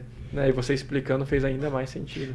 Com toda certeza. Essa questão. O, o meu método que eu patenteei, que eu criei, que eu construí, chama reprogramar-se. Por que reprogramar-se? Porque eu parto do princípio de que a hipnose nada mais é do que uma reprogramação de crenças, uma Ah. reprogramação mental. E aí quem que faz? Quem se ama. Porque não adianta nada eu forçar cada um que está aqui de fazer alguma coisa se ele não quer. Por que, que eu vou mudar de vida se eu não, se eu não quero? Mas a partir do momento que você quer, você faz por quê? Porque você se ama. Então Ah. você está disposto a crescer, a evoluir. eu não consegui ler. É, e Eu aí consegui. Você, vo- vo- você- Ah, ótimo. Fechou. Então é isso. É, só muda de vida, só, só evolui quem se ama, quem quer evoluir, quem quer crescer. E a gente não pode forçar nada a ninguém. Então é maravilhoso isso. Então, questão da hipnose. Voltando, nós falamos de alguns exemplos aqui e tem pessoas que não acreditam na, na hipnose, né? Não dão noção nenhuma para ela e tem, por outro lado, tem as pessoas que acreditam a, a todo tipo assim, a todo custo. É uma expressão meio difícil de falar. Acreditam, super acreditam e Uhum. não acreditam quase, né? Pra galera entender um pouquinho a força da, da hipnose, o quão, o quão isso é relevante na nossa vida. Tem um exemplo, com certeza vocês já, talvez vocês já viram isso, de um experimento também, o cara estava preso, ia ser condenado à morte nos Estados Unidos, o médico falou, não, deixa eu fazer um experimento com esse cara. Você A sabe? de- Sim, sim. Quer falar? Eu acho que vai ser mais bacana você falar. É, o cara tava preso e fizeram um experimento com ele. É, ele tava no corredor da morte, ia morrer mesmo. Aham. E colocaram, é, instalaram um acesso venoso nele, Sim. com um, um prolongamento, né? Isso, aham. E aí disseram pra ele que quando que o sangue dele ia começar a ser drenado e quando acabasse de drenar o sangue, ele ia morrer por falta daquilo ali. Isso é sugestão, não é? Exato, é uma Tá, sugestão. Beleza. Só que o que, que eles fizeram? Pegaram uma mangueirinha Uhum. conectada a uma caixa d'água lá e colocaram a água pingando. pingando Água, né? Pingando, água. E aí, quando ele simplesmente ouviu que não pingou mais, ele entendeu, a mente dele entendeu que o sangue dele tinha sido drenado totalmente. Ou seja, o coração não pode mais bater, ele teve parada cardíaca ali, parada respiratória e morreu. Pra quem tem dúvida do poder da hipnose, cara, isso é. E ele era 100% saudável. Ele não tinha nenhum. Sei lá, né? foi 100% mental. Isso. É o Ele poder morreu. da mente, né? É. É. o poder. Nós temos esse poder, só que nós não sabemos usar. Da mesma forma, é que, por exemplo, eu, eu posso dizer que tem pessoas que têm, por exemplo, câncer. Alguns tipos de câncer não tem nada a ver com as alterações que ocorrem no corpo. É totalmente mental. Então a pessoa, aconteceu alguma coisa que é tão grave na vida dela, que a mente entende que ela tem que ter uma doença tão ou mais grave do que aquilo que ela causou na vida de alguém ou que ela acredita ter causado. Ah, aqui em Maringá eu atendi uma moça, não foi o caso de câncer, mas ela tinha a síndrome ou nevralgia do trigêmeo, que é ou neuralgia do trigêmeo, que é o quê? É uma dor do nervo trigêmeo, que é considerada a pior dor do mundo. Tá. Além disso, essa moça tinha fibromialgia. E ela ia na Santa Casa de ambulância, às vezes duas vezes por dia, para tomar codeína e de morfe, porque muitas vezes o- a morfina eh, não dava conta, então ela tomava codeína Nossa. que é mais potente que a morfina, Morfina para eliminar essa dor que ela tinha todo santo dia. E aí, eh, quando eu atendi, nós identificamos, voltamos na causa, ela, ela começou a sentir aquilo, ó, dei o comando todo, a gente seguiu o processo e ela voltou para onde ela aprendeu aquilo. Hum. Simplesmente era no dia que ela tinha brigado com o namorado. Ela brigou com o namorado e aí o namorado tinha a irmã dele, chamou a irmã e chamou mais alguns amigos pra ir pro boteco. E como ela tinha brigado, ela ficou em casa e eles foram pro boteco. Na volta do boteco, houve um acidente de trânsito onde o namorado e a irmã e mais um amigo faleceram, morreram. E aí, quando ela ficou sabendo daquilo, o que, que a mente dela criou? Olha, você é a culpada. Ele só morreu porque você brigou com ele, porque senão ele estaria aqui em casa nesse momento. Então você é a culpada dos do, do namorado, da cunhada e do amigo terem morrido. Você é a culpada. Então a mente dela criou uma coisa tão, uma dor tão forte, tão intensa, tão potente, para compensar aquela dor de saber que ela causou aquilo. É como se estivesse justificando a- Exato. A nível inconsciente. Foi a subconsciente. Ela não imaginava aquilo.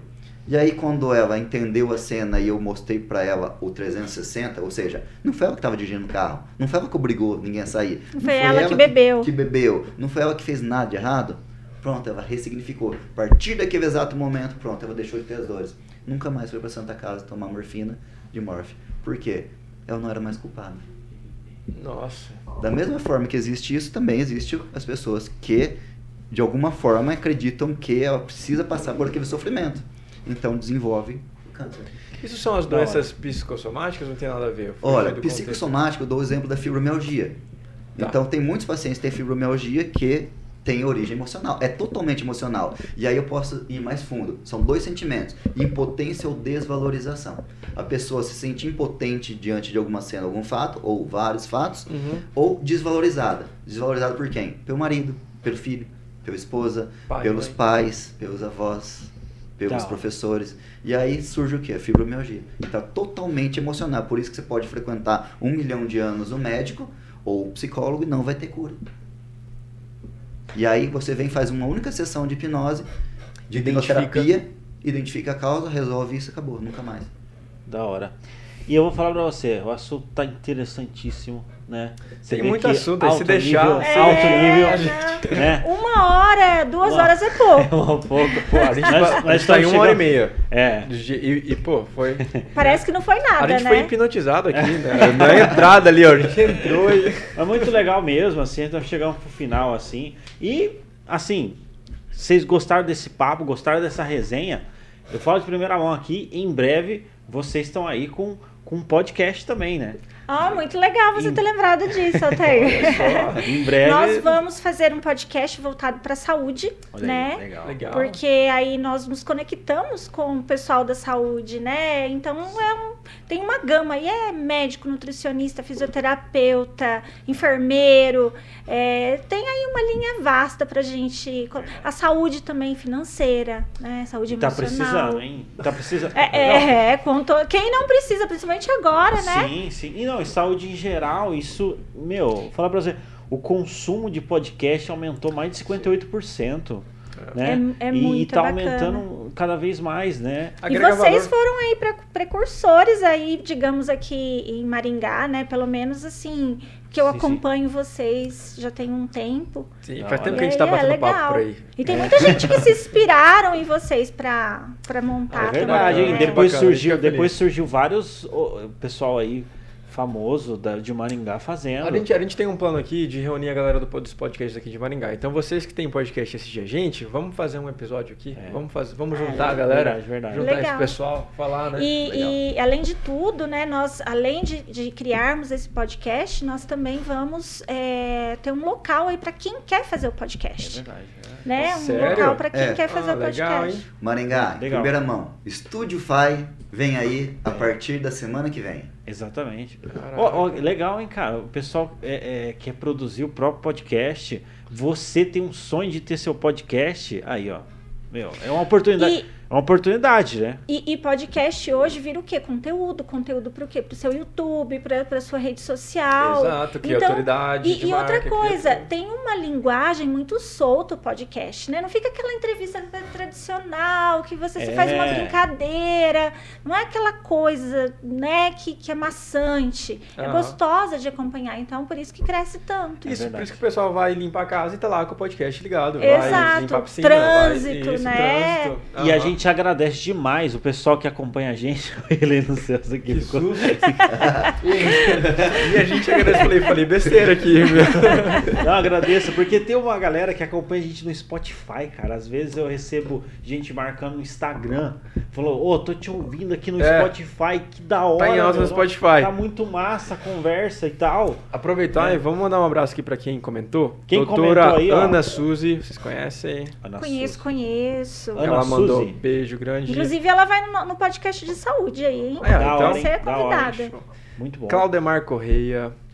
Claudemar. Claudemar é um extraordinário é, segurador. Como que eu posso dizer? Na verdade, ele é um agente. Ele vende seguros. Show. Mas se, se você fizer a cotação com ele, todo mundo que tem feito é muito melhor de- do que muita gente por aí, muito mais barato e ele te explica tudo. Abraço, Claudemar. Fechou. Bruna Caroline tamo- também mandou aqui, ó. Eu sou ansiosa por insegurança, frustração. Eu acho que a Bruna é minha aluna, hein? Ó, É. tá vendo? Tá, tem uma galerinha aqui também, mas abraço pra todos vocês. Muito obrigado pela audiência Um abraço aí pra vocês de e, vocês. e eu queria, gostaria de dizer pra vocês que eu gosto. de- Eu, eu termino muito o que eu começo. Aham. Você tem a acabativa. Não, não terminei agora. Não, mas é. Oh, mas cuidado, isso daí. É, dá, dá o contrário. É, Alzheimer. Dá dar. Putz. Não, mas é duas Ensina, coisas. né? Você Duas não coisas que a entendeu, pessoa não- Não inteligente. pode atrair, não. Não pode atrair, não pode atrair. Mas Nossa, vamos coisas- deixar para um próximo, a gente falar sobre âncoras também, sabe? Ah, tem muita coisa pra falar, hein, Tem Celso? muita Cara, coisa, hein? Agora vai surgindo, E ó, eu vou falar bons. vocês, hein? Ó, esse, vocês Utilizo colocaram de primeira mão no aí do podcast de vocês.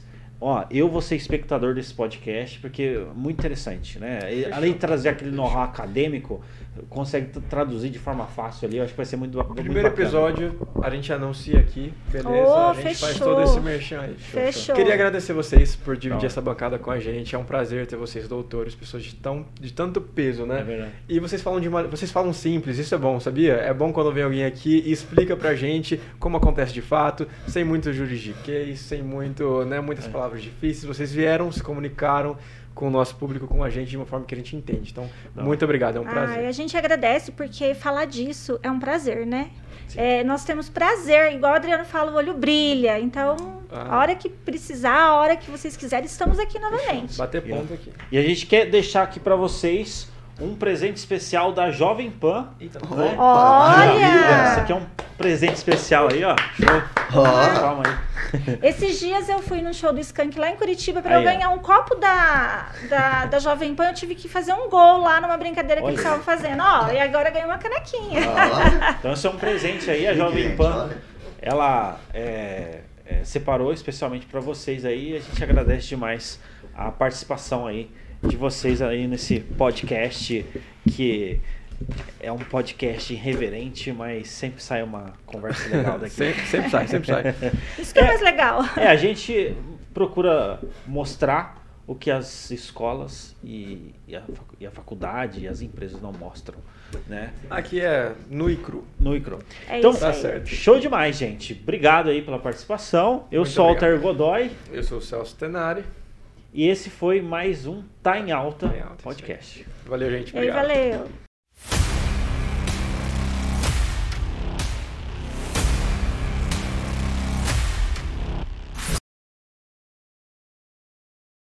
de nossos comentários necessariamente a opinião da Rede Catedral de Comunicação.